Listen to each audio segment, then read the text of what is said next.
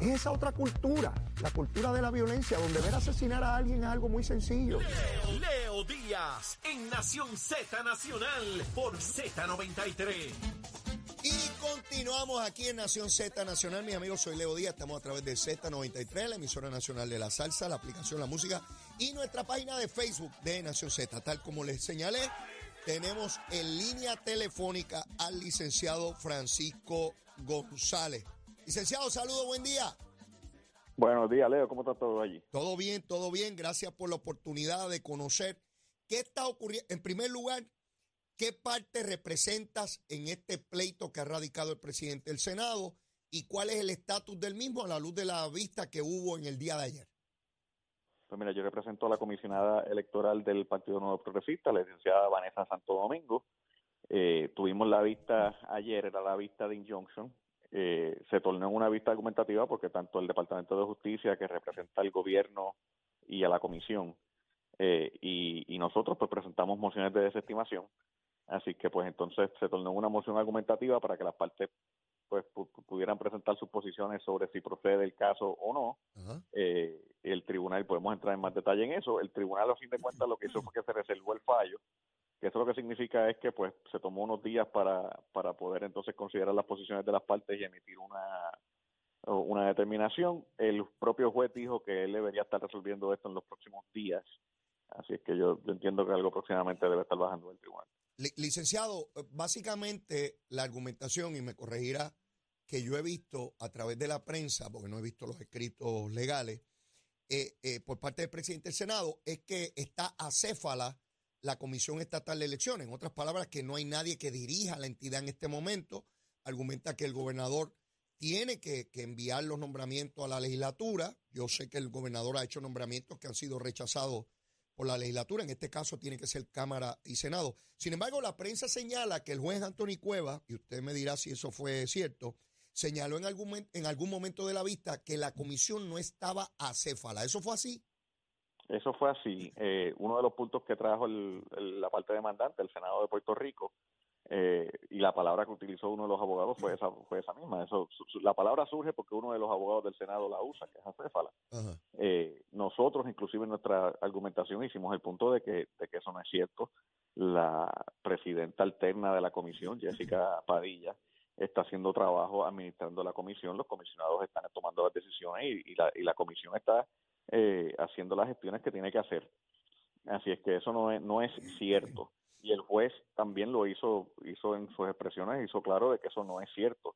Aquí las dos controversias esenciales del caso, y, son las dos cosas que están pidiendo el Senado, es que Jessica Padilla tenga que dejar de ejercer funciones de la presidencia de la comisión y que se le ordene al gobernador a, a designar o a nombrar eh, un presidente nuevo eh, para la Comisión Estatal de Elecciones.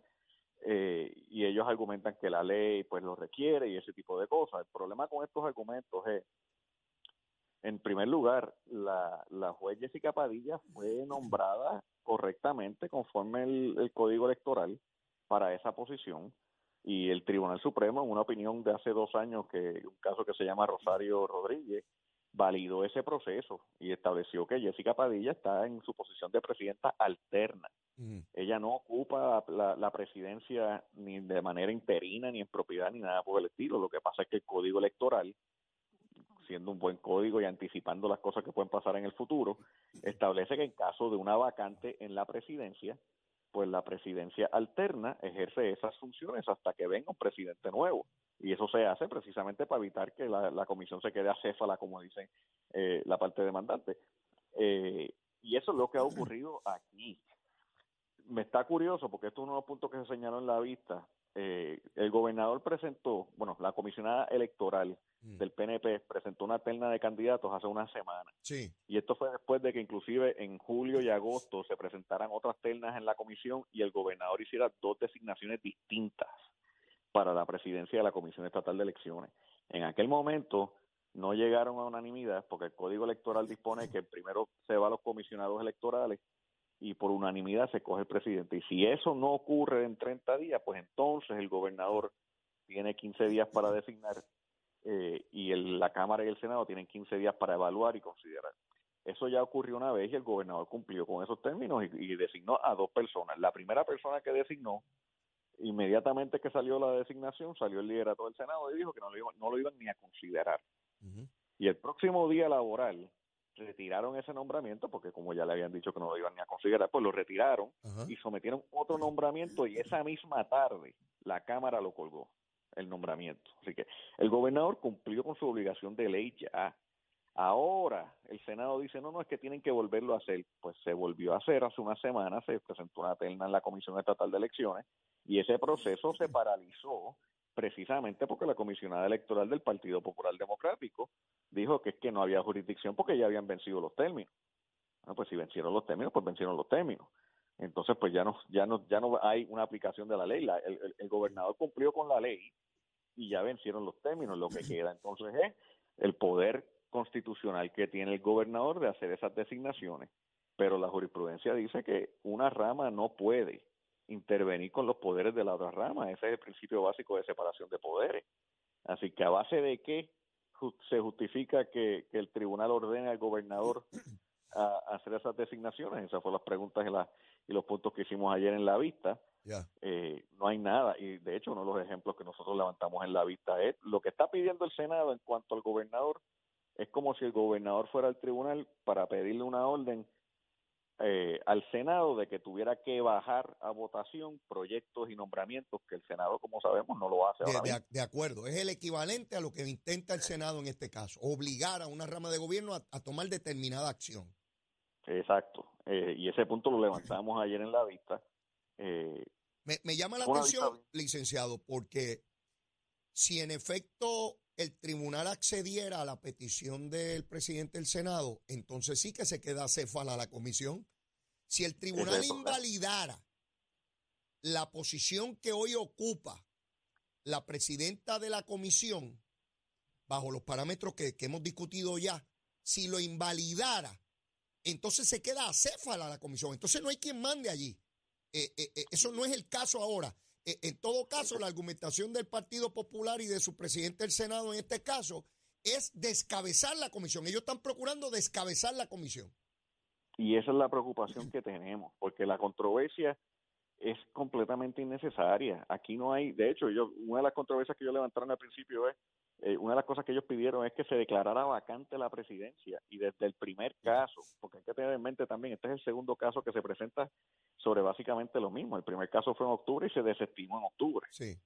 Eh, y este es el segundo caso que se presenta.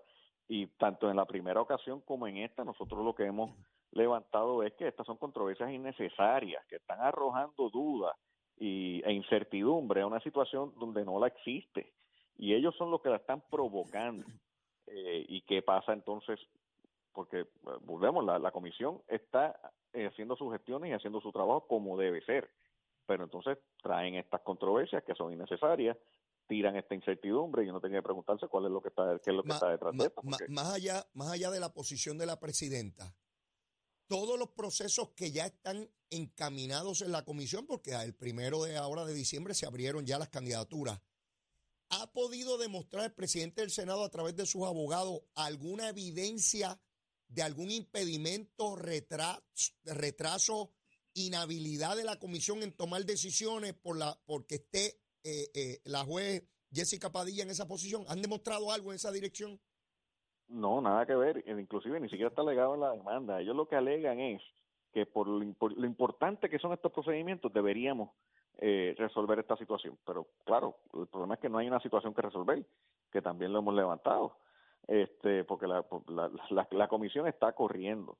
Y otra cosa que tenemos que tener en mente aquí, mm. dos puntos que, que quiero que salgan. La comisión no es la presidencia nada más. Uno piensa en la comisión como si fuera una agencia de gobierno que está el secretario y es el secretario que toma decisiones, pero la comisión no funciona así. La comisión es un cuerpo colegiado y todas estas decisiones van primero a los comisionados electorales eh, y, tienen que llegar a consenso y unanimidad para que se tomen las decisiones en la comisión. Y si no ocurre de esa manera, entonces es que el presidente, en este caso la presidenta alterna, porque tiene que ejercer esas funciones, eh, entonces en ese caso es que conforme derecho y los reglamentos, la ley, el reglamento, es que entonces el presidente o la presidenta en este caso tendría que tomar una determinación y aún así los comisionados tienen como remedio acudir al tribunal para revisar esas decisiones. Así que esto no es una situación en que, en que esto solo le cae a la, a, la, presidencia, son los comisionados los que toman las decisiones y los comisionados están allí trabajando todos los días. O sea, que no hay este nadie que quede en estado de indefensión y falto de recursos para reivindicar algún derecho eh, sobre, sobre algún proceso eh, eh, electoral. Todo el mundo tiene las garantías, incluso hasta llegar al Tribunal Supremo pidiendo, de hecho, esas garantías existen independientemente de quién presida la comisión. Es la manera en que está establecida la ley. O sea, puede ser Jessica Padilla o cualquier otro, los comisionados a la decisión del presidente pueden ir a pedir revisión a los tribunales.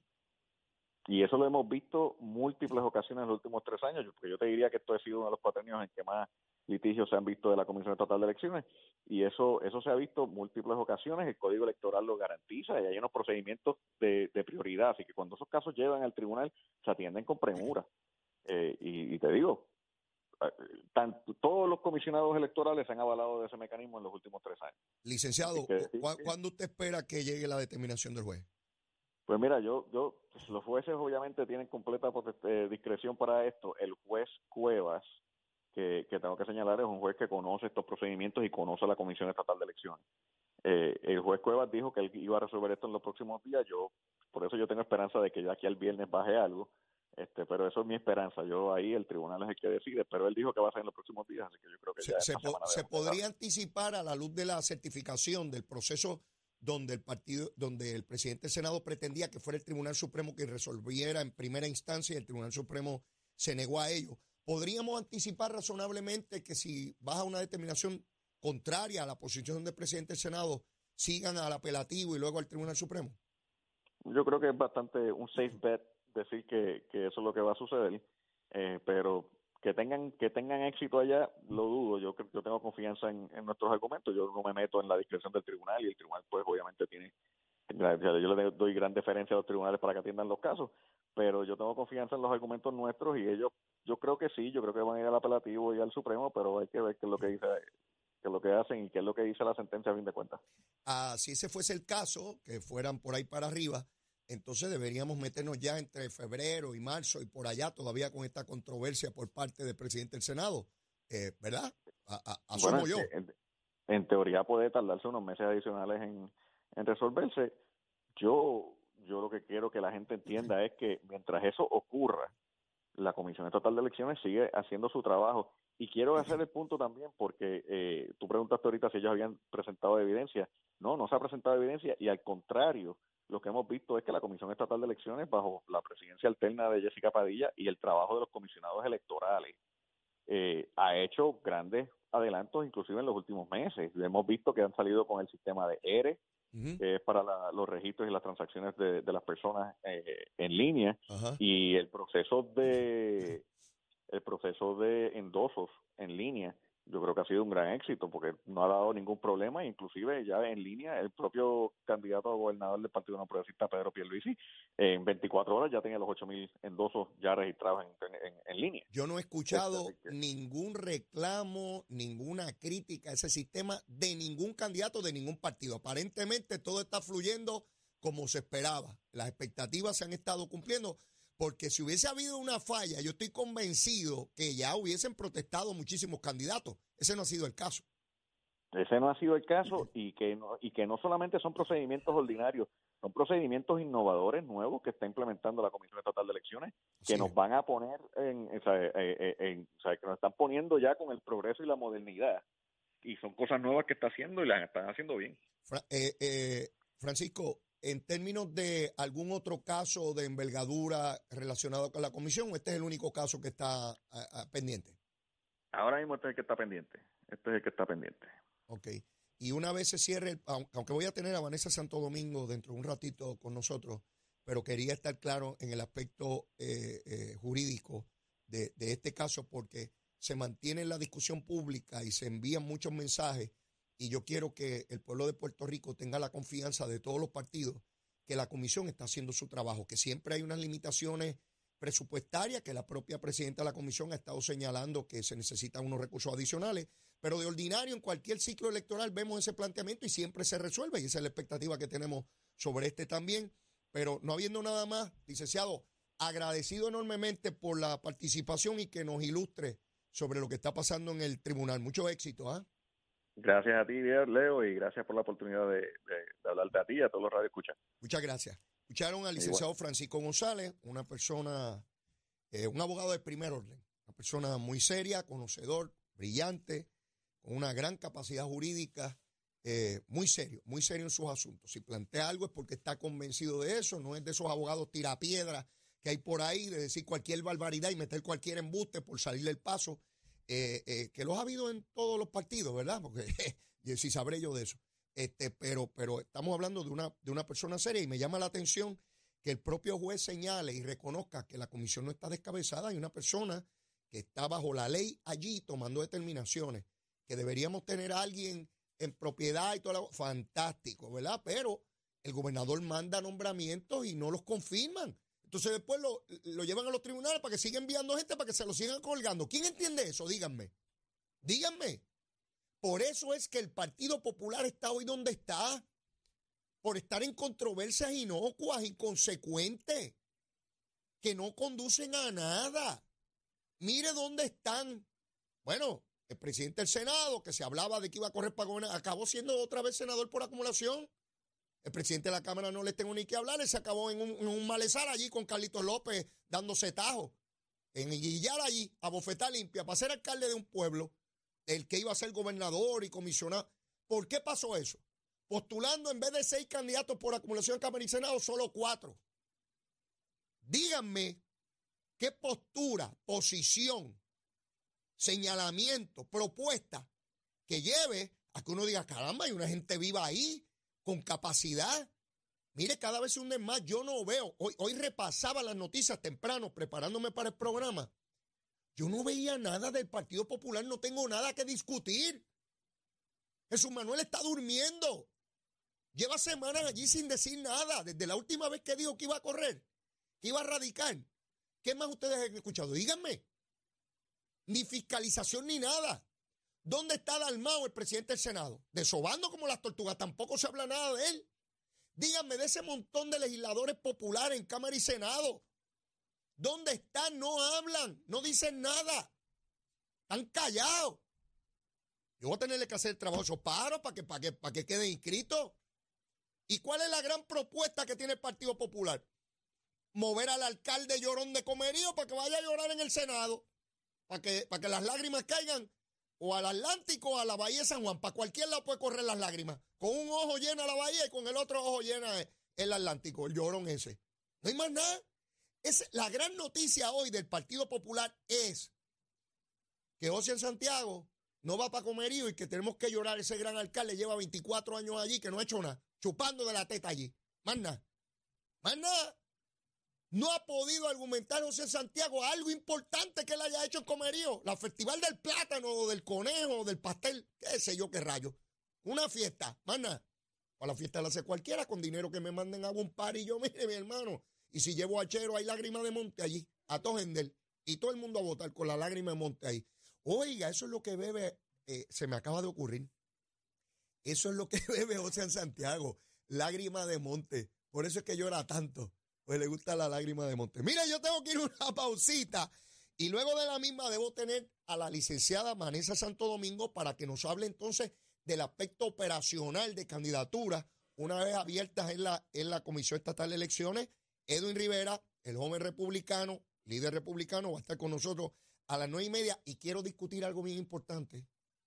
Una folloneta nueva, primera plana del nuevo día, la poda de árboles para las líneas eléctricas. Mire cómo quieren proyectar ya una folloneta, pero les voy a dar ya mismo cómo se trata y cómo se discute eso. ¿Quién se los dice a ustedes? Leito Díaz, ¿quién rayo va a ser? Aquí en Z93. Llévatela, chica. Buenos días, Puerto Rico. Soy Emanuel Pacheco Rivera con el informe sobre el tránsito. A esta hora de la mañana continúa el tapón en la mayoría de las carreteras principales del área metropolitana, como es el caso de la autopista José de Diego, desde el área de Bucanán hasta la salida hacia el Expreso de las Américas en Atorrey. También la carretera número 2 en el cruce de la Virgencita y en Candelaria en Tuabaja y más adelante entre Santa Rosa y Caparra. Y también en el área de San Patricio Plaza, donde más temprano esta mañana ocurrió un accidente. Además, algunos tramos de la PR5, la 167 y la 199 en Bayamón y la avenida La Más Verde entre la American Military Academy y la avenida Ramírez de Arellano.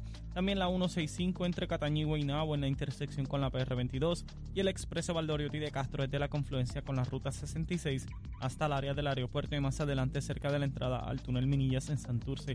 Además, la avenida 65 de Infantería en Carolina y el expreso de Trujillo en dirección a Río Piedras, la 176, 177 y la 199 en Cupey y la autopista Luisa Ferré entre Montelledra y la zona del Centro Médico en Río Piedras y más al sur en Caguas y por último la 30 desde la colindancia de Juncos y Gurabo hasta la intersección con la 52 y la número 1.